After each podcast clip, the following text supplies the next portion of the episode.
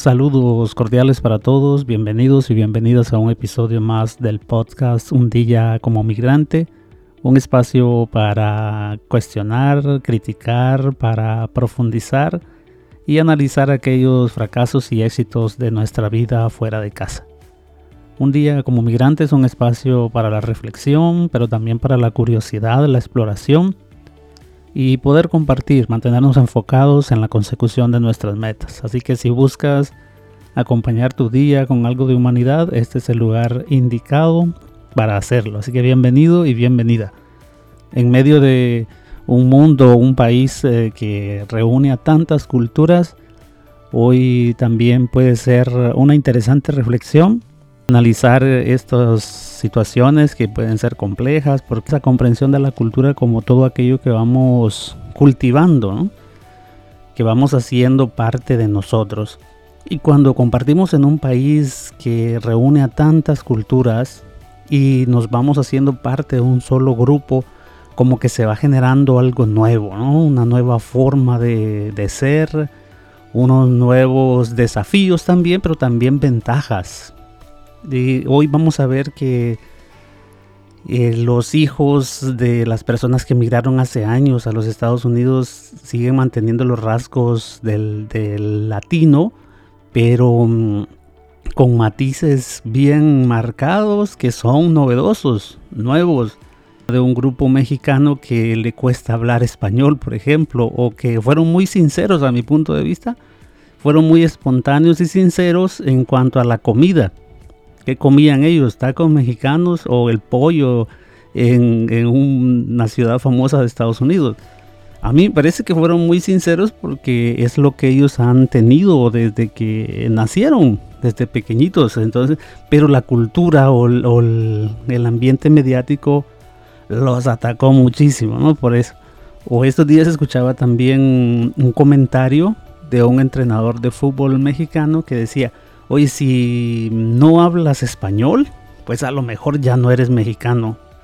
Y fuerte, porque muchas personas que han nacido acá de, padres mexicanos, pues se sienten mexicanos, pero cuando van a México ya no se identifican fácilmente con la cultura, porque han crecido hablando inglés, porque han crecido comiendo hamburguesa, por decir algo, o porque mm, eh, no, no son bien recibidos o integrados fácilmente en una cultura mexicana que a lo mejor tiene rasgos diferentes. Entonces esa novedad, eso nuevo que va surgiendo, a veces en las redes sociales sale, surge como una crítica y no necesariamente puede ser eso, al contrario, creo que más bien debería ser esa riqueza, ¿no? Esa diversidad que hoy ya tenemos que aceptar que hay matices, que no todo es blanco o negro, sino que hay grises. Y que esos matices tenemos que aprender a recibirlos con humanidad, con la novedad que llevan y con las características que, que tienen. Porque a mí me llama la atención la moda de algún artista que se desarrolla aquí en los Estados Unidos, pero que es latino, eh, el modo como habla, la ropa que usa, los peinados que se vuelven famosos y gestos que son propios de una cultura que ha nacido y desarrollado aquí en los Estados Unidos de padres así mm, mexicanos o latinoamericanos, digamos, no solo México, aquí hay muchas personas de América Latina que tienen poblaciones inmensas, digamos Brasil, la población de, Brasil es inmensa y son un país latinoamericano, aunque el idioma muchos prefieren no decir no, no, que no son de América Latina. Pero siempre se ha entendido que es parte de América Latina, ¿no? Aunque el, el idioma sea el portugués. Y así, centroamericanos del sur viven una cantidad de mm, realidades que tienen que ver con esto, con la cultura, con la manera como nos relacionamos. Y todo tiene una historia. No hay duda que todo nos ubicamos en un tiempo y un espacio concreto y que no somos ni los primeros ni los últimos que vamos a vivir esas experiencias. Por eso me parece oportuno que hablar de cultura y de los tipos de relaciones que se han ido teniendo a lo largo de la historia puede llevarnos a tener una comprensión de la cultura mucho más amplia y podemos ser incluso más tolerantes, aunque tal vez no lleguemos a querernos tanto como sería el ideal, pero podemos ser más tolerantes y poder evitar esos grandes conflictos que a veces surgen por las diferencias y la comprensión que hay en cuestión del género, en cuestión de la, de la cultura misma, de, del físico, del acento, de un montón de realidades que van identificando a los grupos y a veces los pequeños culturas, las culturas más pequeñas, resultan siendo las más vulnerables por la manera como comprendemos esta temática. Así que hoy, en esa sintonía de las relaciones culturales, vamos a mm, hablar de lo que sería la primera comprensión de las relaciones culturales que se han dado a lo largo de la historia, que es como algunos le llaman eh, exterminio, por la manera como se dio esa, esa situación. No hay duda que en América Latina hace años surge ese rechazo por lo que se llama el descubrimiento de América, por ejemplo. Para muchos eh, historiadores, antropólogos, eh, se cuestiona mucho esto, esos nombres que se le dan, ¿no? Porque parecen, según ellos, eufemismos. Porque lo que hubo cuando se descubrió, entre comillas, América, pues fue más bien un exterminio. Y yo leía en el episodio anterior un texto de Eduardo Galeano que decía eso, los indios, víctimas del más gigantesco despojo de la historia universal, siguen sufriendo la usurpación de los últimos restos de sus tierras y siguen condenados a la negociación de su identidad diferente. Se les sigue prohibiendo vivir a su modo y manera, se les sigue negando el derecho a ser. Trae a luz los grandes desafíos que se han tenido en torno a este tema.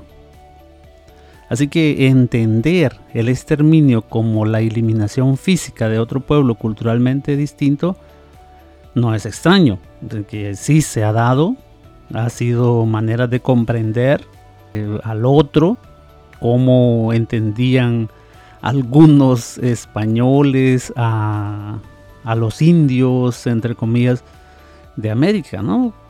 Si tenían alma o no tenían alma, eran las grandes discusiones a lo mejor y considerar el exterminio como una forma de relación entre pueblos podría parecer equivocado si, lo analizamos de manera, digamos, estática. Eh, un pueblo extermina a otro, luego no existe pues ninguna relación si ya lo ha terminado. Por eso a lo mejor no sería adecuado decir exterminio como un modo de relación. Pero si analizamos los, uh, los puntos, pues vamos, podríamos cuestionar también eh, algunas situaciones, ¿no?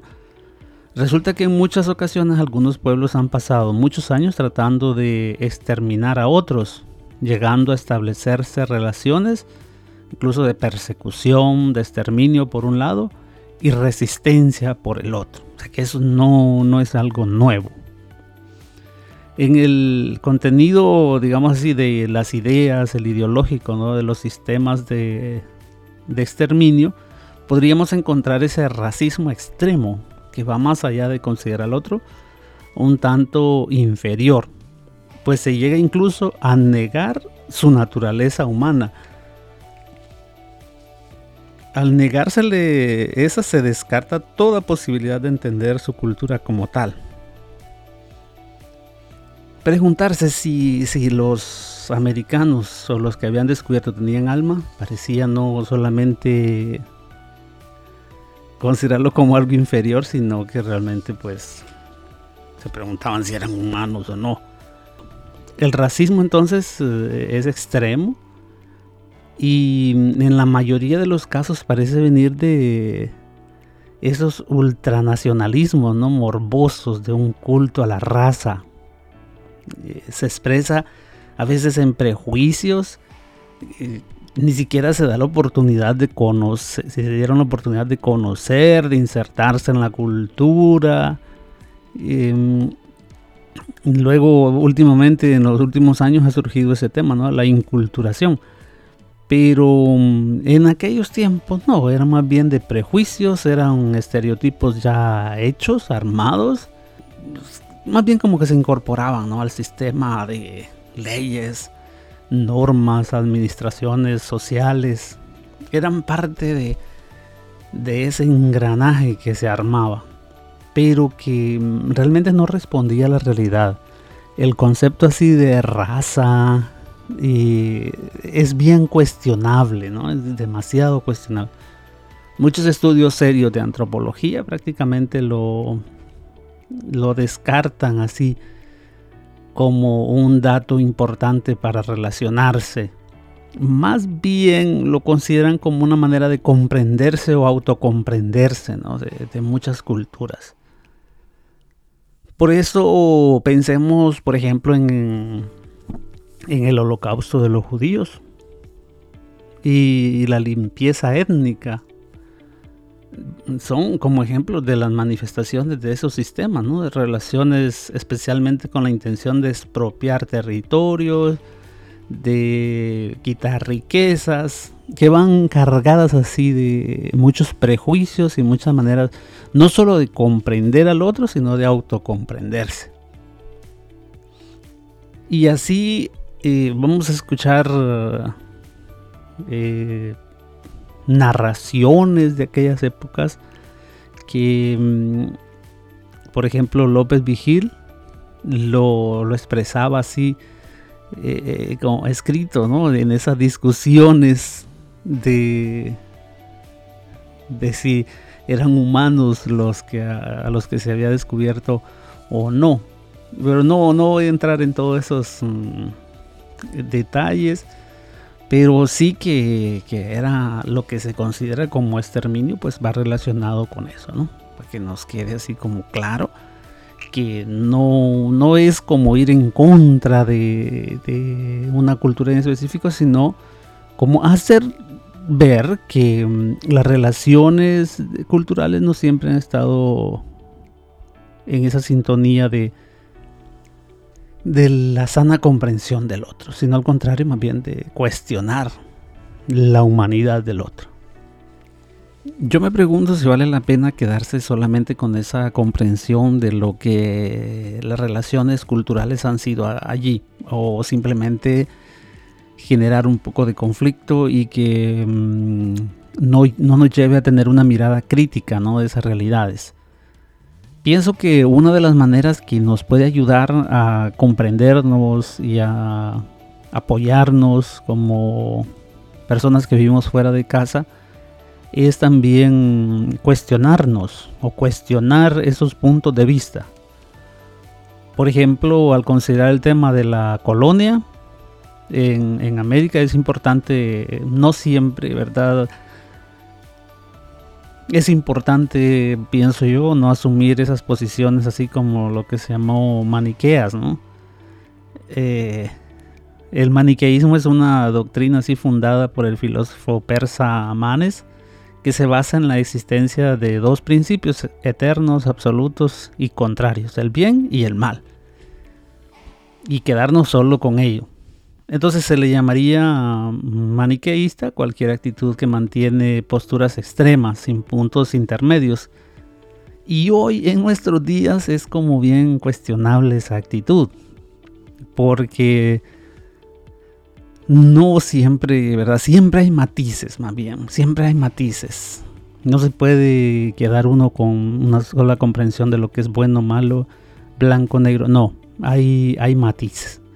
Y este tipo de interpretaciones mm, nos borran esos matices.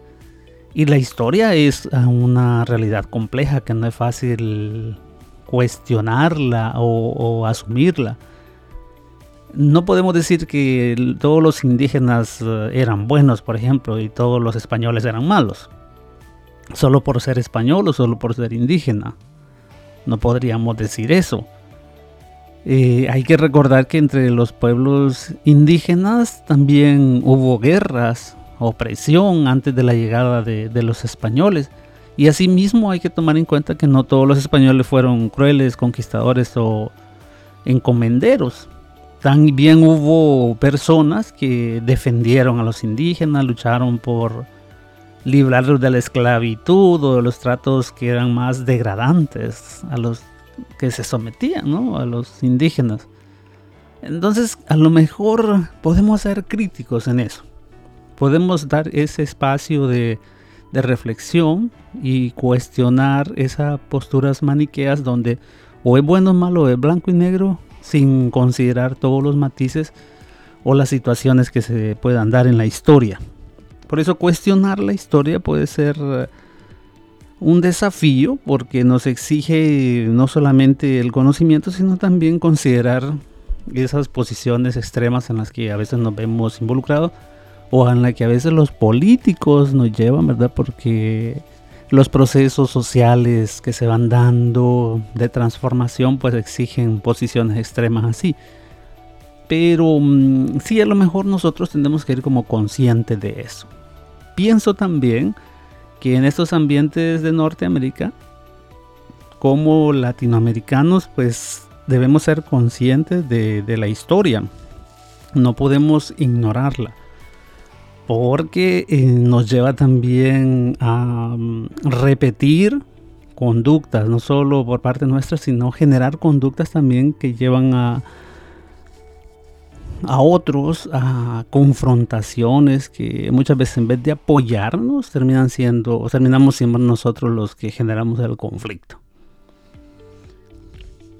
Pensemos también en aquellas mm, dos posiciones, dos relatos que pueden ser como también parte de la especulación.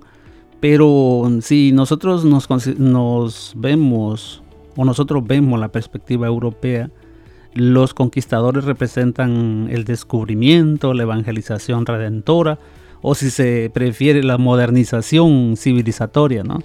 Y hoy vamos a ver programas, por ejemplo, programas de televisión española donde cuestionan de una manera dura al presidente de México, por Andrés Manuel López Obrador. Le cuestionan su mismo apellido, su mismo nombre, su lengua, su... Mm, eh, todo lo que él va diciendo, porque cuestiona fuertemente esas maneras como, se dio la conquista él las cuestiona. Entonces hay programas de televisión que mm, van a cuestionar directamente hasta el apellido de, de Andrés Manuel López Obrador. Y con una manera así cruel, ¿no? Pero detrás de eso también encontramos intereses que, son importantes para eh, la política española y que son decisiones políticas que han tomado también en México. Detrás de ello está los, la cancelación de grandes contratos, contratos millonarios de energía. Y uno dice, bueno, entonces estos son intereses auténticos de humanidad o más bien son conflictos que esconden ah, intereses puramente económicos o que se está afectando la economía o que se está cuestionando la manera como se han aprovechado los recursos naturales en México, cosas así, ¿no? Que uno se va cuestionando. Pero sí que se han ido con todo en muchos programas de televisión que son públicos, o sea que no estoy diciendo algo que sea privado o solamente de lo estoy sacando de contexto, no, estoy solamente exponiendo esa realidad. Pero si se ve desde allá, desde la perspectiva europea, ellos pues dicen eso, oye, te hemos traído la religión, te hemos traído la lengua, te hemos traído mm, la civilización. Pero si se ve desde los nativos americanos, si lo vemos desde nuestra perspectiva, mejor dicho, estos serían los portadores de un sentido eh, comunitario. Es difícil comprender la cultura latinoamericana individual es muy fácil comprenderla en grupo. es un conjunto de saberes y una relación armónica con la naturaleza, por ejemplo, cosa que, los europeos no entienden mucho de ello. estoy hablando de aquella época, ¿no? la tesis entonces hispanista adjudica el bien a los colonizadores y la brutalidad a los indios, mientras que para la tesis indigenista, si podremos llamarlo así, o etnicista, los españoles y portugueses no pueden ser más que destructores. Cuando se habla de la, de la naturaleza, hoy se cuestiona muchísimo eso. Yo miraba un meme, por ejemplo, dice cuando visitas a Canadá y te pasan todo el lago, ¿no? Aquella belleza espectacular. Y luego decía abajo otra imagen, cuando Canadá te visita. Y pasaban la destrucción de grandes montañas porque había alguna mina en algún país de, América Latina. Entonces sigue esos conflictos, siguen esa realidad así cuestionándose con puntos de vista que son antagónicos, ¿verdad? Que son muy fuertes y que siguen siendo válidas las dos posiciones a lo mejor. ¿Cómo mantener esas relaciones? ¿Cómo ir creciendo como seres humanos? sin destruirnos, cómo ir humanizando estas realidades. Eh, la dominación entonces de unos grupos sobre otros no empezó en América tampoco con la llegada de los europeos. Del mismo modo se observa que entre los españoles no hubo solo hidalgos, ni entre los indígenas únicamente nobles aztecas. Entonces sorprende la persistencia de oposiciones maniqueas, ¿verdad? Cuando cada siglo, desde el 15, es posible hacer larga lista de hechos que los contradicen. ¿Dónde colocar a los españoles que lucharon para que se respetara a los indígenas, por ejemplo? A los hijos de españoles que encabezaron las rebeliaciones contra España. Eh, pensemos en Bolívar, en San Martín, ¿Y qué decir de la contribución de los exiliados republicanos españoles a las editoriales y las artes, a la industria y el comercio americano? Y años después, ¿verdad? Las ONG también seguían tratando de corregir esas injusticias que se dieron o luchando por los derechos humanos en países así americanos. Mm, son preguntas, ¿verdad?, que nos pueden llevar a, cuestionarnos, a ver que eh, hay matices, sin negar que muchas cosas sí se dieron con violencia. No podemos negar eso, pero cuestionar eh, simplemente sin considerar los matices que pudieron haber en épocas pasadas, pues puede, también puede ser un error y, puede ser lo que llamamos verdad un maniqueísmo. Solo ver la perspectiva del bien mal, blanco negro, mm, no, siempre hay matices. Bien, este episodio lo vamos a dejar hasta aquí. Si pudiéramos seguir hablando de los grandes exterminios que han existido en la historia como cuestiones trágicas de humanidad, ¿verdad? Como el, el de la Segunda Guerra Mundial, del 39 al 45, el gran genocidio en, Ruanda ya por el 94, el genocidio en Centroamérica, en Guatemala allá por los años 80. Sí podemos eh, seguir profundizando en eso. Ha sido y puede ser una manera de comprender las relaciones culturales. El genocidio ha sido una realidad que no se puede negar. Sí han habido matices y se pueden considerar muchas cosas, pero ha sido parte de, ese proceso histórico, desgraciadamente. Y parece que no aprendemos, ¿verdad? Las guerras continúan. Eh, siguen habiendo grupos que consideran que en Gaza se ha dado un genocidio. También los mismos, el mismo país de Israel cuestiona a Turquía porque se ha, hecho un genocidio también. Y con, con sus enemigos, en fin.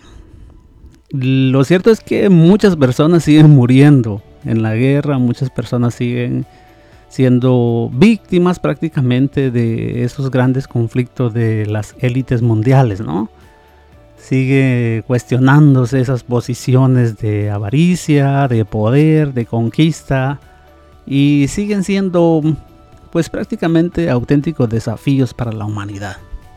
Por eso pues tenemos que ir siendo conscientes también nosotros de dónde vivimos y cómo podemos ir aportando también a ese modo de relacionarnos de una manera más humana.